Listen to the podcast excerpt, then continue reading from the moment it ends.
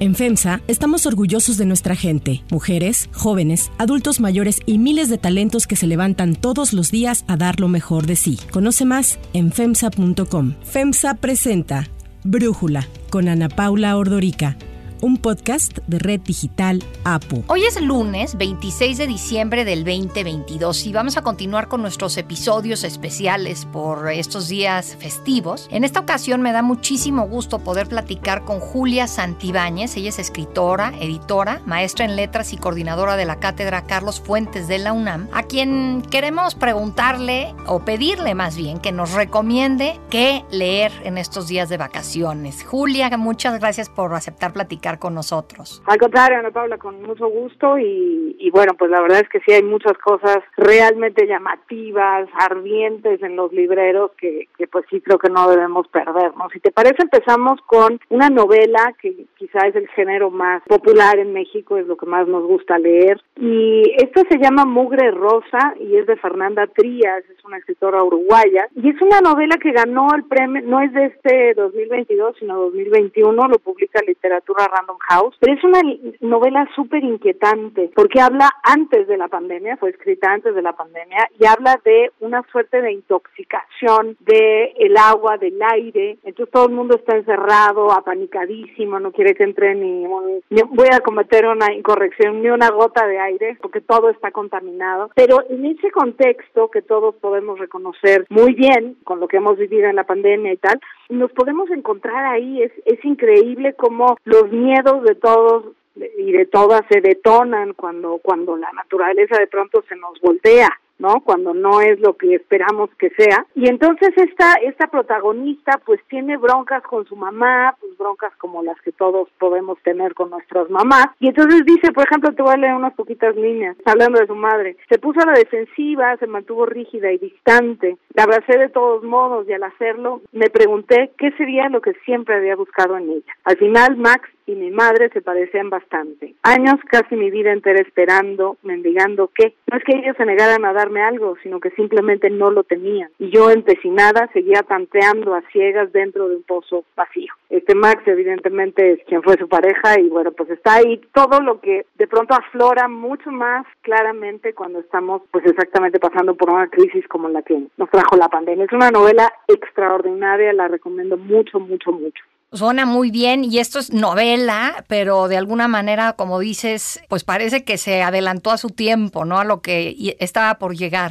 Exacto, como que hubiera olido el, el ambiente y dicho algo catastrófico a nivel natural va a venir y bueno, pues efectivamente vino, pero insisto, el, el, centro de la novela no es ni siquiera la suerte de pandemia que están viviendo, sino todo lo que pasa en el interior de los personajes, todo lo que se se resquebraja. Luego vamos a cambiar, si te parece, radicalmente. Vámonos a un libro de ensayo de feminismo que yo leí este año y que es realmente, perdón por el anglicismo, eye-opening, dirían los gringos. Eh, es como abridor de ojos. Te hace ver cosas que no habías pensado. Se llama Teoría King Kong, King Kong, tal cual como la película, y es de Virginie, Virginia Despentes, es una escritora francesa, Virginie Despentes, y está publicado por, también por Literatura Random House. Y es eh, una serie de ensayos más o menos breves que van abordando pues temas del feminismo, pero no el feminismo de la teoría que está en los eh, en las academias y en los salones, no, el feminismo que todos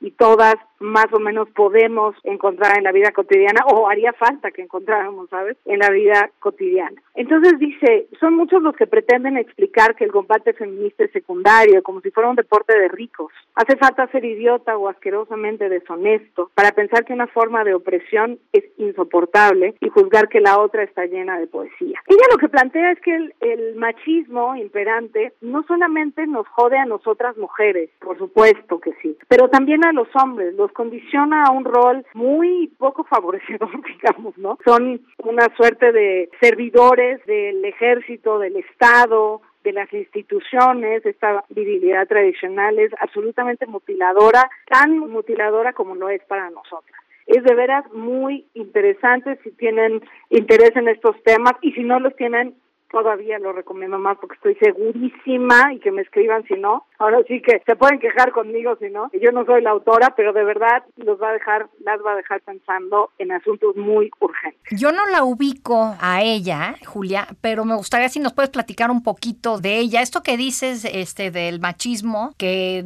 no le afecta nada más a las mujeres, sino a los hombres. Yo se lo he leído a Marina Castañeda, tiene un libro muy bueno que se llama Machismo Invisible, y justo es lo que dice, que el machismo está en todos, hombres y mujeres, y es algo que le afecta justo a hombres, a mujeres, a hijas, a hijos. Es un mal del cual no gana nadie en la sociedad, ¿no? Exacto. Fíjate que Virginie es, eh, nació en 1969, se dio a conocer de manera, digamos, masiva con una eh, novela que se llevó al cine que se llama Fóllame, en español se llamó Viólame. Es una novela y película bastante fuerte, pero es una mujer que a mí en lo personal me gusta mucho su rollo porque es como muy neta, muy directa, muy de frente y se atreve a abordar temas que incluso para feministas un poco más tradicionales, digamos, no están dispuestas a transar ellos. Y ella dice, bueno, yo no estoy en contra de la prostitución, yo creo que si hay una mujer que decide voluntariamente que quiere dedicarse a la prostitución, pues adelante, o sea, es una manera como otras de ganarse la vida, incluso es una manera transgresora porque se nos educa para que la sexualidad solamente la podamos usar en los cauces, digamos, legales, y la prostitución es un cauce no legal. Entonces, bueno, pues si de todas formas a las mujeres nos utiliza, pues no está mal que de pronto algunas se beneficien de esa utilización. Entonces, de pronto hay algunas que dicen, no, eso no es feminismo. A mí me gusta mucho su posición, su claridad, como digo, y que no tiene miedo de entrarle a temas muy controversiales como este, la prostitución, como el porno. Ella también defiende el porno, visto desde el punto de vista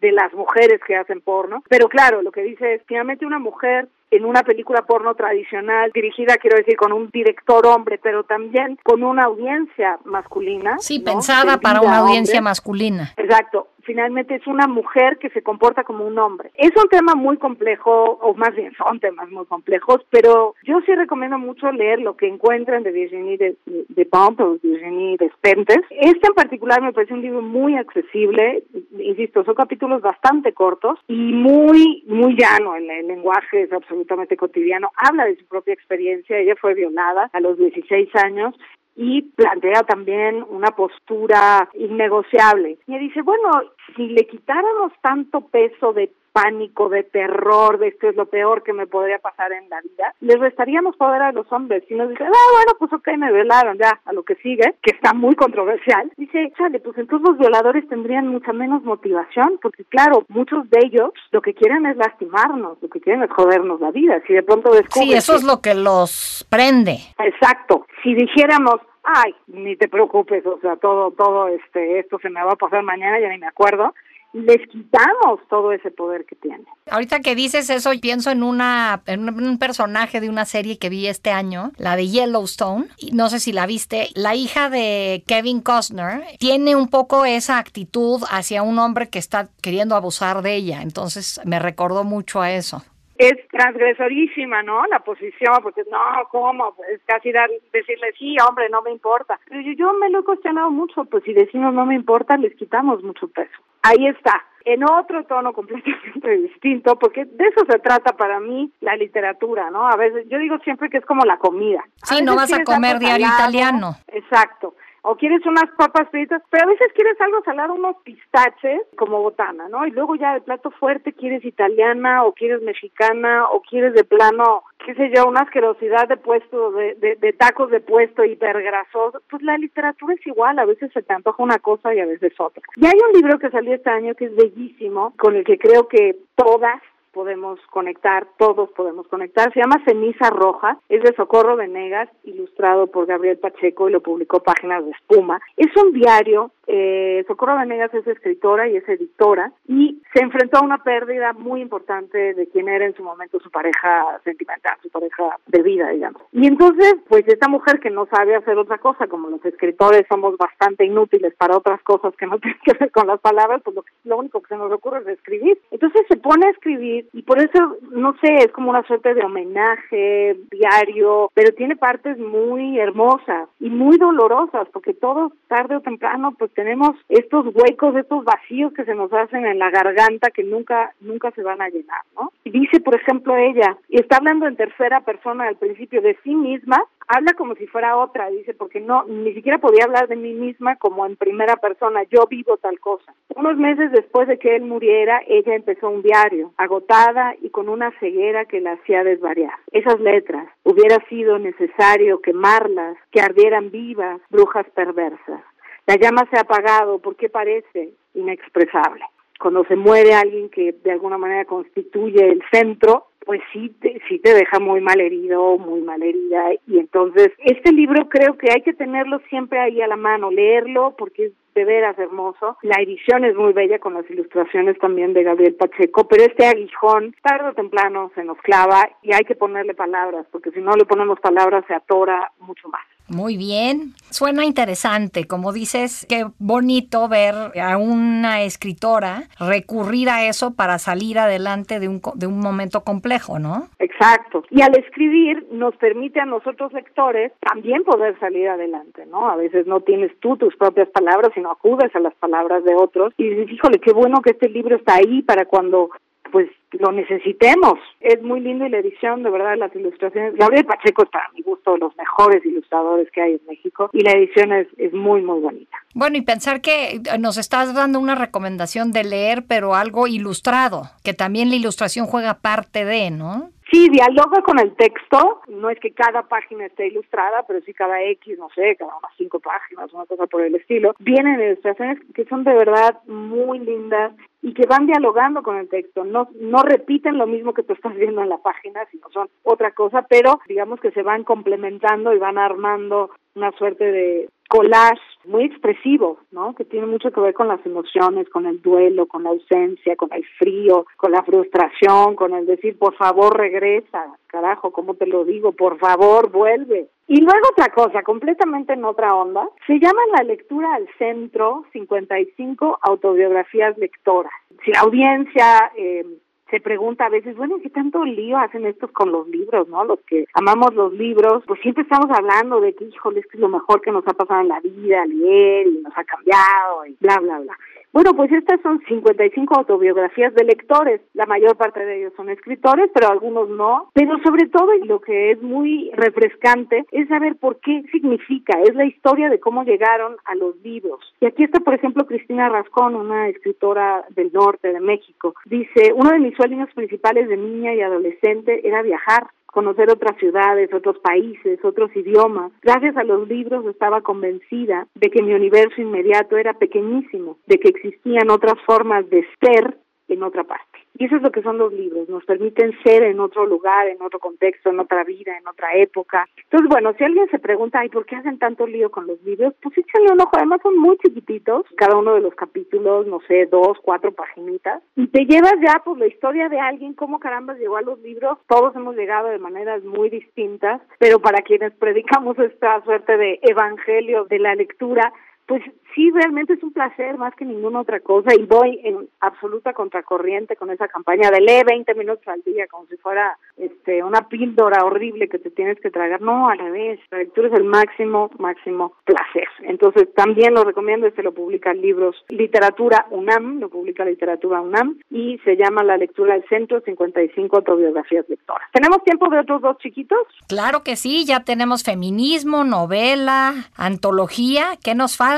Yo creo que poesía, ¿verdad? Poesía, poesía, sí. Miriam Moscona es una escritora mexicana que tiene origen sefardí y que ha escrito mucho en español y en judeo español, esa lengua antigua que los judíos se llevaron de España cuando los corrieron en 1492 y que un poco se congeló, tal cual la metieron al congelador para no perderla y bueno, ha escrito mucho en sefardí, que es esa lengua. Este libro no, este libro está escrito en español absolutamente llano, se llama La muerte de la lengua inglesa y lo publica Almadía, y ella hace un juego muy divertido y muy sugerente con muchos autores de la literatura inglesa. Voy a leer algunas líneas de un poema sobre Dylan Thomas. Dylan Thomas es este escritor galés que murió en Nueva York que era ligeramente alcohólico, y en la noche de su muerte dijo, llevo 18 whiskies, creo que ese es un récord, y tan fue un récord que se murió. Pero bueno, miremos con habla un poco sobre el caso de Dylan Thomas. Y entonces el poema se llama Dylan Thomas y sus mujeres y lee unos pocos versos. Cierra la boca,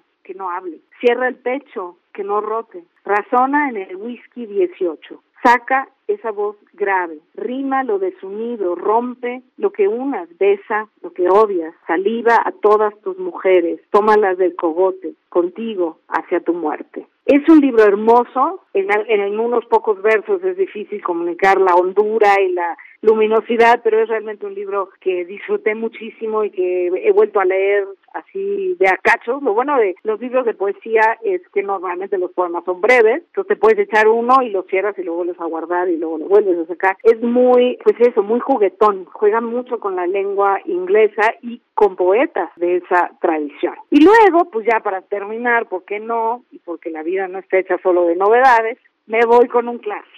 Este año me releí Otelo de Shakespeare. Ok. Y volví a decir, no puede ser. O sea, no puede ser que haya existido este individuo, carajo, ¿cómo le hizo? Es un librito, esta edición que, que voy a recomendar, es muy muy pequeñita, muy manejable, tiene 186 páginas, es de Austral, es muy barata, menos de 200 pesos, y la traducción es espléndida, porque luego te encuentras, no sé si te ha pasado, pero te encuentras, híjole, traducciones que quieres llorar. Sí. Que la obra original era muy buena, pero la traducción es deplorable. ¿Te ha pasado? Sí, sí me ha pasado. Yo la verdad es que pues o leo en inglés o leo en español, pero me gusta mucho, por ejemplo, Michel Houellebecq y me encantaría poderlo leer en francés, pero mi francés no da para tanto. y entonces hay veces que digo, uy, no, esta traducción no estuvo bien hecha. Exacto, que sabes que no está comunicando, aunque no conozcas el original, ¿no? Exacto. no tengas a la mano el original. Pues yo este hotel no me lo leí en español porque, bueno, por diferentes circunstancias, un grupo de gente no lee en inglés. Entonces tengo mi edición en inglés, pero busqué una en español que les pudiera servir para acercarse a la obra. Augusto Monterroso decía algo en lo que creo. Decía, mira, de leer una mala traducción de Dostoyevsky a no leer a Dostoyevsky porque nunca voy a leer ruso, pues mejor una mala. traducción. Sí, sí. Entonces yo confío en eso. Pero bueno, esta no es mala, esta es muy buena traducción y es impresionante cómo en tan pocas páginas, 186 páginas, de un libro pequeño, en formato es chico, Shakespeare te lleva en un arco que lleva arco, ¿eh? No narco. Ok, ok. un arco emocional de un personaje que es Otelo, enamoradísimo de su reciente esposa Desdémona, y como Yago, que es su sirviente, pues literalmente le envenena el agua y la sangre y la cabeza y le mete el venenísimo, ¿no? El- el- la ponzoña total de pensar que Desdémona le está poniendo el cuerno. No, bueno, ya se antoja leer la versión, como dices, un libro chiquito y volver a recordar estos personajazos de Shakespeare. Y además, a veces no lo hemos leído porque no nos ha dado la vida y, y nos da pena decir que no hemos leído Otelo de Shakespeare, pues que no de pena, caramba, pues siempre hay más tiempo que vida y vale Y muchísimo no todo el mundo puede leer todo, todo, ¿no? Claro, pero este clásico es de veras impresionante. Yo me volví a impresionar, lo he leído varias veces porque, bueno, mi carrera, mi maestría, en fin, toda mi vida me he dedicado a leer. Entonces no tiene mucho chiste que yo diga que lo he leído varias veces, pues ni modo que no. Pero si ahora que lo volví a leer dije, no puede ser, cada vez me apantalla más y me sorprende más el talento de Shakespeare y cómo indaga en las complejidades del alma humana. Es, es de veras impresionante. Suenan buenísimas tus recomendaciones, Julia, pero yo quiero preguntarte por el lado B de la cultura, codazos, descaro y adulterios en el México del siglo XX, que entiendo es tu más reciente libro. Ese es mi más reciente libro, sí, se publicó en 2021, lo, lo publicó Penguin Random House ba- bajo el sello Reservoir Books. Pues fíjate, es una crónica cultural hecha a partir de investigación. Yo conocí a varios de los personajes que menciono, pero no incluí ni una sola historia que me haya pasado a mí o que me hayan contado a mí. Me fui a fuentes escritas, fuentes muy verosímiles, muy bien eh, reconocidas, letras libres, en fin, y a muchos libros, al final del libro cito más de, al final del lado B de la cultura cito más de 100 libros que me leí para hacer el lado B. Y son historias reales, nada de ficción, no invento nada, no, no me doy libertades, todo está absolutamente y rigurosamente cotejado, que así lo contaron los personajes, de la más alta cultura, no me gusta la expresión, pero bueno, Octavio Paz, premio Nobel, Inés Arredondo, una escritora estupenda, hasta Tintán, Tongolele. Todo ese abanico inmenso que para mí es todo eso es igualmente cultura y todo eso es igualmente válido. Son historias divertidas de estos personajes, historias reales que fui encontrando por aquí, por allá, muchos años de investigar y sobre todo creo que es muy ameno, me parece, fue mi intención y bueno, mucha gente me lo ha dicho que pues sí, se encuentran muchas cosas que no sabían. La primera chamba de Octavio Paz fue quemar billetes fuera de circulación en el Banco de México. Wow. Nuestro futuro premio Nobel se dedicaba a quemar billetes. no, qué delicia escucharte y aprovechar todo lo que has leído para poder nosotros decir, bueno, pues como no tenemos todo el día para leer, pero sí podemos leer lo mejor que Julia leyó en el año, ¿no? Y yo meto las manos al fuego por estos libros que recomiendo. De verdad, me los leo. Nunca jamás me atrevo a recomendar un libro si no lo he leído. Si no lo he leído, digo tal cual, perdón, no lo conozco, no puedo opinar. Así que todos estos me los leí y de verdad los recomiendo muchísimo. Julia Santibáñez, muchísimas gracias por darnos estas recomendaciones. Al contrario, muchas gracias a ti, Ana Pablo. Un gusto. Felices fiestas. Igualmente, gracias. Si te gusta escuchar Brújula, te invitamos a que te suscribas en tu aplicación favorita o que descargues la aplicación Apo Digital. Es totalmente gratis y si te suscribes será más fácil para ti escucharnos. Además, nos puedes dejar un comentario o calificar el podcast para que sigamos creciendo y mejorando para ti. Yo soy Ana Paula Ordorica, Brújula lo produce Batseba Feitelson, en la redacción Airam Narváez, en la coordinación y redacción Christopher Chimal y en la edición Cristian Soriano. Los esperamos mañana con la información más importante del día. Oxo, Farmacias ISA, Cruz Verde, Oxo Gas, Coca-Cola FEMSA, Invera, Torrey y PTM son algunas de las muchas empresas que crean más de 245 mil empleos tan solo en México y generan valor como parte de FEMSA. FEMSA presentó Brújula con Ana Paula Ordorica, un podcast de Red Digital APO.